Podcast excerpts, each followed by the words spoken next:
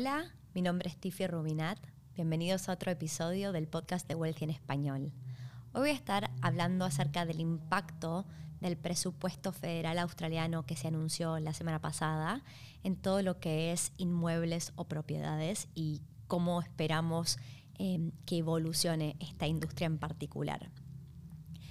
Para poder arrancar a contar o explicar estos impactos, es necesario primero proveer un poco de contexto. Obviamente yo no soy economista, pero intento de bajar a tierra y, leí muchos artículos para entender realmente el, significado de lo que se anunció con este presupuesto del 2021. Y un poco de este contexto eh, tiene que ver con que el gobierno cuando anuncia un presupuesto e intenta explicarle a la población cómo va a alocar el dinero en las distintas industrias. O, en inglés taxes, y, tiene esa plata para ir a gastar, puede que la esté alocando en infraestructura, en educación, en medicina. en este caso en particular, y, y no estoy inventando, eso es algo que se anunció y que fue muy importante, uno de los grandes ganadores, y lo estoy diciendo entre comillas para todos aquellos que no están viendo este video, es el cuidado de niños y cuidado de ancianos. Y quiero explicar, solo para dar un poquito de contexto muy rápidamente, el porqué de esto. Esta es una, una de las primeras veces donde, llamémoslo los tres gobiernos, y cuando me refiero a los tres gobiernos es el gobierno federal, los gobiernos de los estados y o territorios y el RBA, que es el Reserve Bank de Australia o el Banco Central, están todos unidos con un común objetivo, que es reducir el desempleo. A raíz de COVID, el desempleo en Australia creció, actualmente está en 5.6% y el objetivo es reducirlo por debajo del 4.5%. Con este objetivo alineado entre todos los gobiernos, eh, uno de, los criterios para decir, ok, vamos a asignar mayor cantidad de dinero al cuidado de niños y ancianos, es que estos niños y ancianos muchas veces son cuidados por personas que tienen entre 25 y 50 años de edad y no voy a decir que son solo mujeres porque últimamente cada vez hay más hombres, pero en proporciones hay muchísimas mujeres involucradas en, en ese rango de edad que cuidan de los niños. En Australia el cuidado de los niños, lo que se llama child care, no es público, es privado, tiene un costo súper alto. Estamos hablando de más o menos 150 eh, dólares por día, dólares australianos, de que le cuesta a uno mandar a un hijo a child care. Y por ende, y si uno piensa en qué años de vida cualquiera de nosotros tiene el mayor potencial de generar esos máximos ingresos, es entre los 25 y los 50 años, porque ya cuando estamos cerca de los 60 estamos pensando en retirarnos y trabajar un poco menos y descansar un poco más. Entonces, lo que están queriendo hacer es poder facilitar este cuidado sin que las personas tengan que quedarse en la casa y así poder tener más gente empleada y reducir el desempleo. Entonces, para generar este presupuesto se tuvieron que planear o, tener en cuenta distintos tiempos en cuanto a lo que es eh, cuando se abren las fronteras, ¿no? porque muchas industrias han sido grandemente impactadas o gravemente impactadas porque las fronteras de Australia están cerradas. Entonces, la industria del turismo y la industria eh, de los estudiantes, la educación, son dos grandes industrias para Australia. Y eh, lo que se puede ver con este presupuesto es que se asume que para el fin de este año, fines del 2021, se empiezan a entrar estudiantes al país y para mediados del 2022 aproximadamente es cuando se abre en las fronteras al turismo. ¿Está bien? Estos son todas proyecciones de un presupuesto y obviamente nadie promete nada acá, no, no es que quiero ilusionar a nadie, pero eso es lo que se tuvo en cuenta para el comunicado de este y el armado de este presupuesto. Entonces, parte de este, de, estas fronteras que cuento y cuando podemos empezar a ver que gente empieza a entrar o a inmigrar a este país, tienen que ver con la vacunación y el hecho de que el gobierno cree que para fines del 2021 una buena parte de la población australiana va a estar vacunada. Entonces, hasta ahora lo que venimos viendo a raíz de COVID es que el gobierno australiano ha introducido una cantidad de estímulos, eh, subsidios, incentivos sin precedentes. Recién hablaba con Jenny, que es nuestra content producer, y, estábamos charlando acerca de em, la inflación y qué significa y yo le contaba que vengo de un país donde la inflación es bastante más alta que acá. En el promedio, los últimos creo que cinco años, la inflación ha sido de más o menos el 1.8% en Australia. Y eso es una inflación muy saludable. ¿okay? En mi opinión personal, sin ser economista, tener deflación es malo, porque cuando uno tiene una economía deflacionaria, lo que hace es que la gente, en vez de querer gastar la plata y que la industria siga funcionando y que todo el mundo tenga trabajo, se la quiere guardar, porque sabe que la plata el año que viene va a valer más que hoy. Entonces, tener un poquito de inflación del 1.8% es saludable.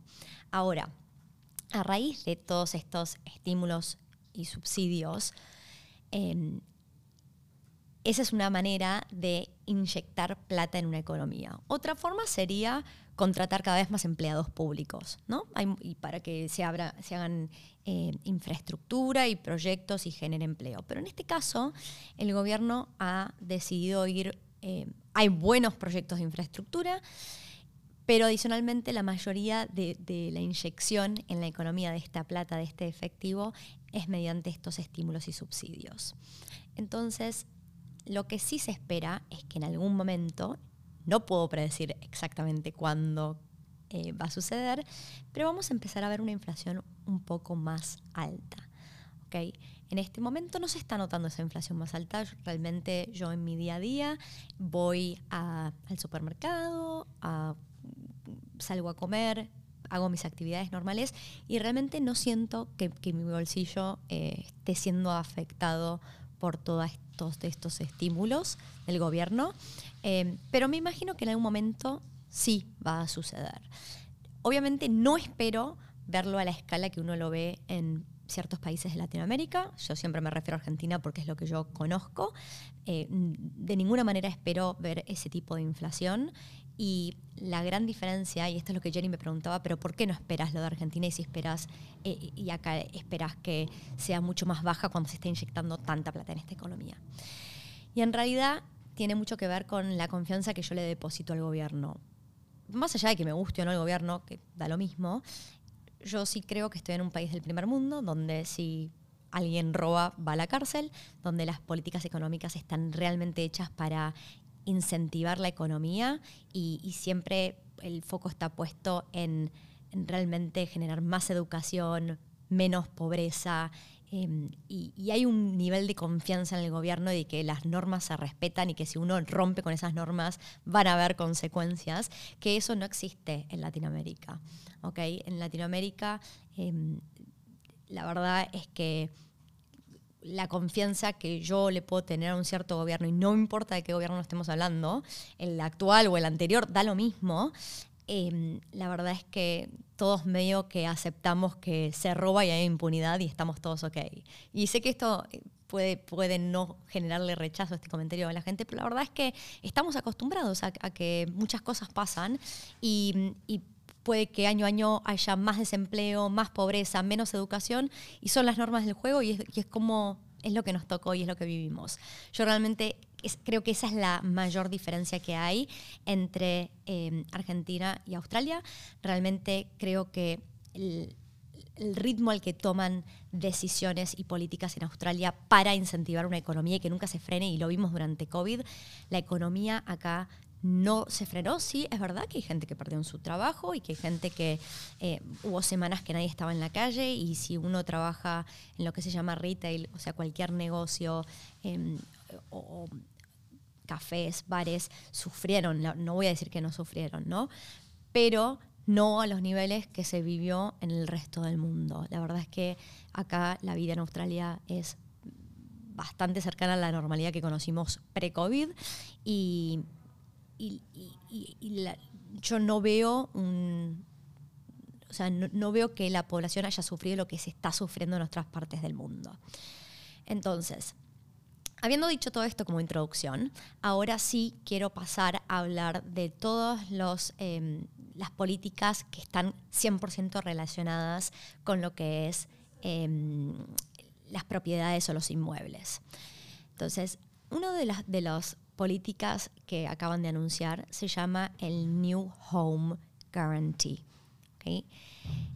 Esta política está dedicada a gente que reside en Australia y que se les da la posibilidad de poder acceder a inmuebles juntando un depósito menor que lo usual. Usualmente acá se pueden comprar inmuebles con depósitos del 20% o si tengo menos del 20% de depósito, significa que le voy a pedir a un banco más del 80% del, préstamo del valor de la compra. Ahí es cuando me pueden llegar a prestar hasta el 90, ese estándar, pero me hacen pagar lo que se llama LMI, Lenders Mortgage Insurance, que básicamente es un seguro contra el préstamo hipotecario. En este caso, el New Home Guarantee lo que va a tener es la posibilidad de que 10.000 personas, o por ahí son 10.000 cupos, porque dos personas pueden aplicar a un, a un cupo para una propiedad, pero 10.000 cupos que se abren a partir del 1 de julio del 2021, donde se puede acceder a comprar ese, esa primer propiedad o primer inmueble en Australia siendo residente, poniendo solo un 5% de depósito y nosotros no tenemos que poner o pagar el seguro contra este préstamo hipotecario, sino que el gobierno cubre ese seguro.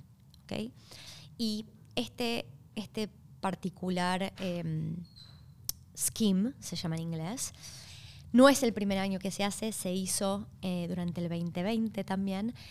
La diferencia es que durante el 2020, una de las, em, de las, uno tenía que cumplir con, ciertos requisitos y uno de los requisitos era que los precios de compra estuvieran por debajo de cierto valor. Y lo que sucedió es que los valores de las propiedades en las grandes ciudades como Sydney, Melbourne y Brisbane son relativamente elevados y no había demasiado lo que se pudiera acceder bajo este scheme. Entonces, este año la novedad es que se subieron esos máximos valores de compra. Para Sydney, nuevos valores de 950 mil dólares australianos, para Melbourne de 850 mil dólares australianos y para Brisbane 650 mil dólares australianos. Entonces, siendo residente, voy a comprar mi primer propiedad en Australia, nunca antes tuve propiedades en Australia, puedo acceder eh, si entro en uno de estos 10.000 cupos, que los cupos se abren y tengo que aplicar el 1 de julio de 2021, y podría llegar a acceder a comprar una propiedad poniendo el 5% de depósito únicamente, pidiéndole el resto de banco y no, no teniendo que pagar este seguro al préstamo hipotecario. Ahora, el siguiente scheme que voy a mencionar es similar, se llama Family Home Guarantee y está Em, direccionado a aquellos padres de familia o madres de familia que son, em, son los únicos proveedores de la familia, o sea, son, están solos. Entonces, si yo soy, bueno, obviamente yo soy una mujer y tengo uno o más hijos, entonces al estar separada y proveyendo solo para mi familia, me dan acceso a poner un depósito de solo el 2%, donde el gobierno australiano cubre ese seguro del préstamo hipotecario. ¿Ok? Entonces, de vuelta acá van a haber 10.000 cupos y se abren el 1 de julio de 2021. Obviamente, el monto máximo que se permiten en las grandes ciudades es un poco más restringido justamente para también tener en cuenta que no nos metamos en problemas, porque cuanto más alto es el préstamo que yo pido, más plata tengo que pagar mes a mes. Y obviamente en todos estos eh, schemes a mí me van a asesorar como persona y, mi capacidad de poder repagar este préstamo que estoy pidiendo. ¿no? Entonces, em, estos 10.000 cupos que se abren en realidad son 10.000 cupos durante los siguientes cuatro años y los montos máximos de compra de, los inmuebles en Sydney van a ser de 700 mil dólares australianos, en Melbourne de 600 mil dólares australianos y en Brisbane de 450 mil dólares australianos. Algo que quiero mencionar y que hay que tener cuidado es, como cualquier cosa en la vida, uno puede usarlo eh, de la manera correcta o incorrecta. Y estos planes le abren opciones y oportunidades a gente que sin ellos no podrían acceder a una vivienda o a comprar un inmueble. Ahora, hay que tener cuidado porque porque alguien me preste plata no significa que yo estoy en condiciones de tomar esa plata y de poder repagarlo. Y siempre es muy, muy, muy importante haber conversado nuestra capacidad de repago de, esto, de estos inmuebles y de las hipotecas con alguien que es experto en eso.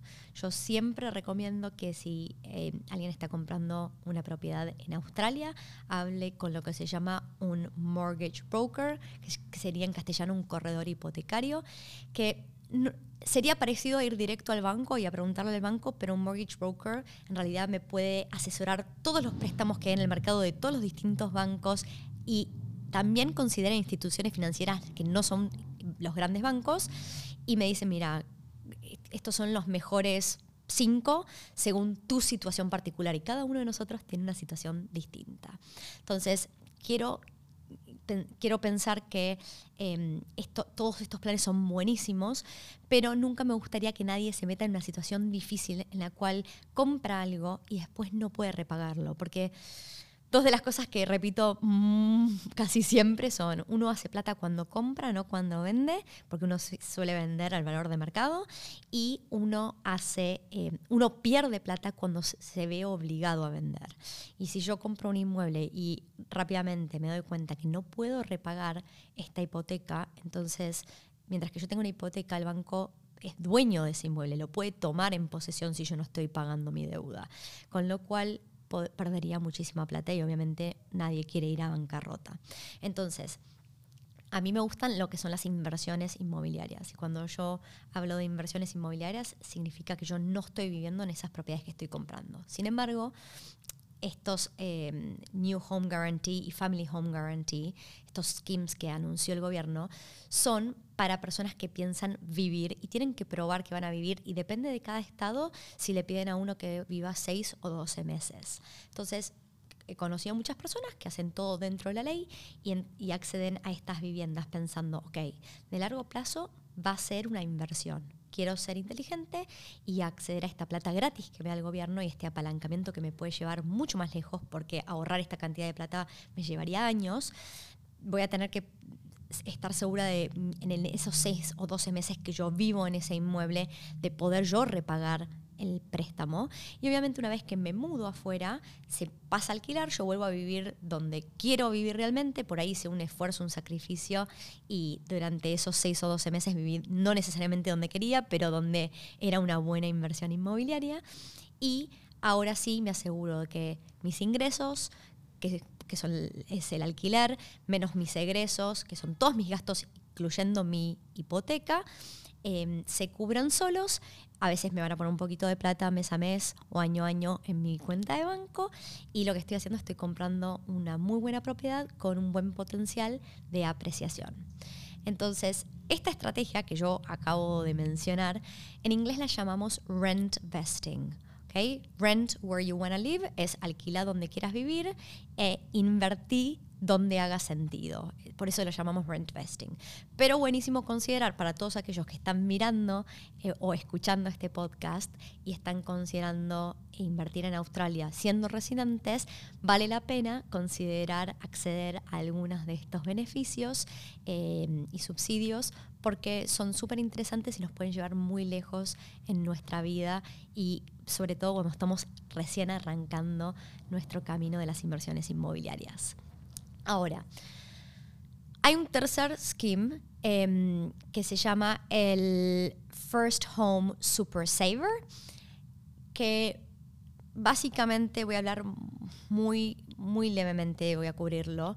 Es nosotros mes a mes aportamos a nuestra jubilación. La jubilación en Australia se llama superannuation.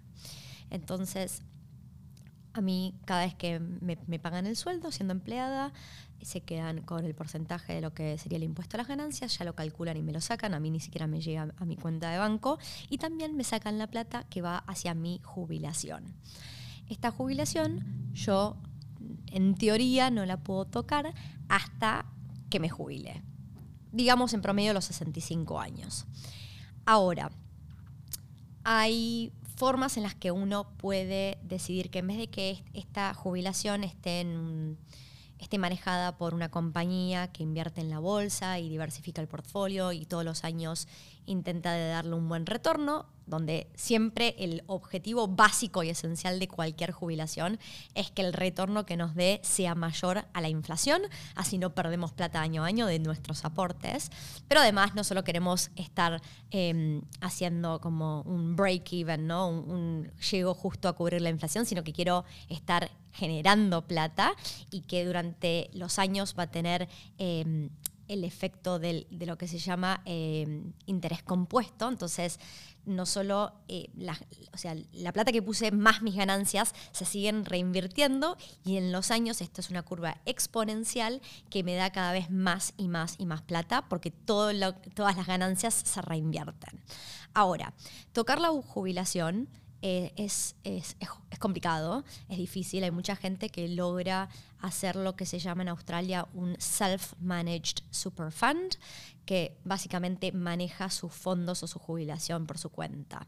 Esto es algo súper riesgoso. Yo siempre tengo que dar el disclaimer que yo no, no puedo dar em, ayuda financiera de, de, ninguna manera. Esto se puede considerar eh, como información o, ayuda o asistencia legal, em, financiera, cambiaria, etc. Yo no tengo permitido.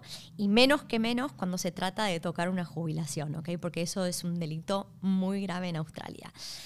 Este scheme, que por eso lo voy a mencionar solo así al pasar, lo que permite es que las personas que quieran acceder a su primer vivienda en Australia puedan sacar hasta 50 mil dólares de su jubilación para poder em, comprar este primer inmueble la fecha que se ha determinado no, no, saben exactamente bien, yo no sé exactamente bien cómo funciona. Sé que es, difícil y que uno tiene que tener em, soporte o asistencia de alguien que, pueda dar ayuda financiera. Y recién arrancaría en el primero de julio del 2022, ¿ok? Estamos todavía más de un año para que se puedan sacar hasta 50 mil dólares de esta jubilación, ¿ok? Ahora, acabo de, cubrir varias de estas políticas y el objetivo de este eh, podcast es entender el impacto de estas políticas y estos estímulos en las propiedades, en los precios que podemos esperar.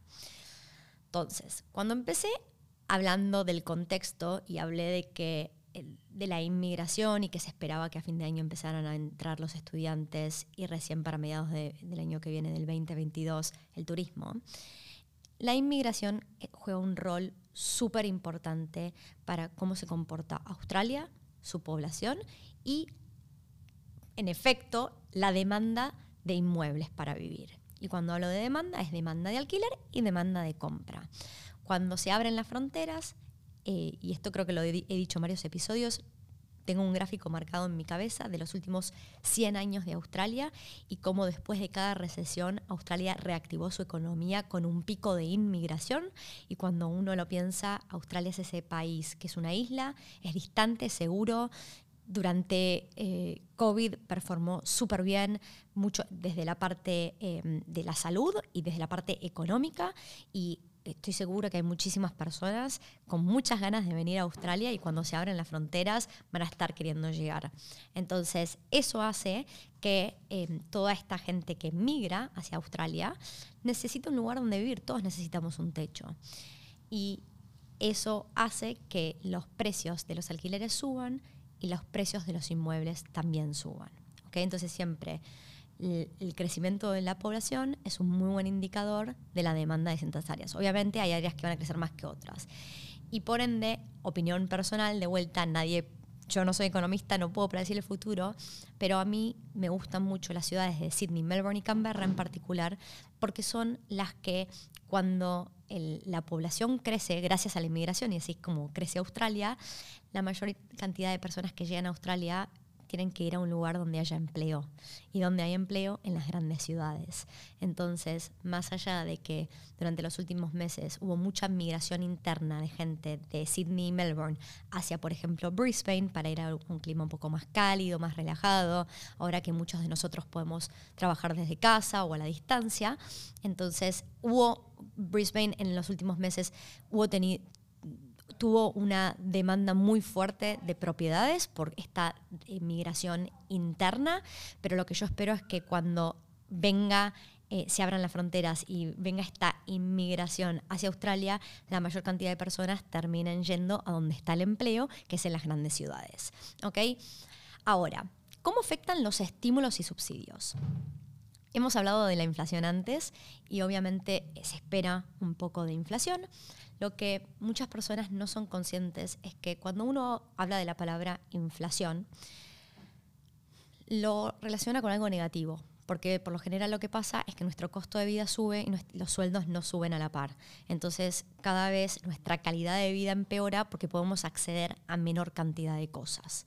Ahora, cuando uno compra un inmueble para una inversión, lo que sucede es que la inflación ayuda a la persona que es propietaria de ese inmueble. ¿Por qué? Porque la inflación por lo general lo que hace es que los precios de las propiedades suban, que los precios de los alquileres suban, y es verdad que también nuestras expensas van a subir. Pero por lo general, nuestro mayor gasto, que es esa hipoteca, no necesariamente fluctúa tanto y sube tanto como el resto de las cosas, eh, el resto de los gastos y de los ingresos. Entonces, mis ingresos van subiendo, mis egresos suben, pero no tan rápido, y a la, inflación le ayuda a que mi propiedad cada vez dé un mejor cash flow y se aprecie más. Entonces, ¿cómo impacta el estímulo y los subsidios? La verdad es que impactan de manera positiva a las propiedades. Y algo que se, se, da no solo en los últimos años, pero hace casi 30 años que consistentemente se puede decir que pasa en el mercado de propiedades australianas, es que las propiedades o los inmuebles crecen en valor más rápido que los alquileres, y por eso Australia no es un país super cash flowing como por ahí Estados Unidos lo es, em, pero es un país que uno puede armar muchísima plata, puede hacer muchísima plata por lo que se llama la apreciación o el capital growth. Y cuando pensamos cómo crecen las propiedades versus cómo crecen nuestros sueldos, de vuelta, las propiedades crecen mucho más rápido que cómo crecen los sueldos en Australia. Entonces, poder acceder cuanto antes a un inmueble es súper importante, porque a medida que pasa el tiempo, si yo ahora estoy ahí, que por ahí puedo, por ahí no puedo, y, me quedo pensándolo y no tomo acción, lo que pasa es que por ahí, de acá a uno, dos años, las propiedades siguieron creciendo en valor, cada vez me cuesta más el ahorro de esa plata para llegar al depósito necesario y me perdí una gran oportunidad. Okay, lo importante es entrar en el mercado y tomar acción.